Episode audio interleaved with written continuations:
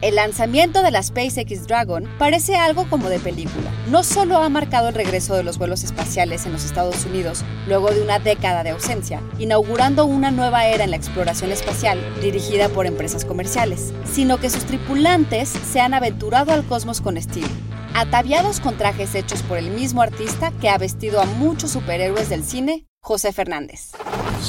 Institute. Masterpiece Your Life. Fundador y dueño de Ironhead Studios, firma de efectos especializada en diseño de vestuario y criaturas, los trajes de Fernández están basados en los principios de diseño y funcionalidad utilizados lo mismo en películas de Marvel que en los característicos cascos del dueto de música electrónica Daft Punk creados por él mismo. Pero a Fernández no solo le preocupaba el estilo, sino también la funcionalidad y la seguridad.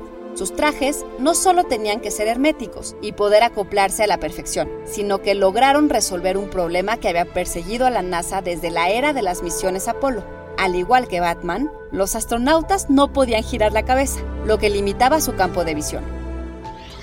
Además de la capucha y el traje Batmec de Batman contra Superman, el estudio de Fernández ha creado también los batitrajes que vimos en Batman Returns, Batman Forever y Batman y Robin, la armadura de Wonder Woman y los cascos del Capitán América, Thor, Loki y Magneto y el maquillaje, así como el casco y la armadura de Thanos. Y si les interesa más este tema, pueden encontrar el trabajo de Fernández y Ironhead Studios en Instagram, con el handle arroba ironhead-studio. Idea original de Ana Goyenechea y guion de Antonio Camarillo, con información del portal web ign.com.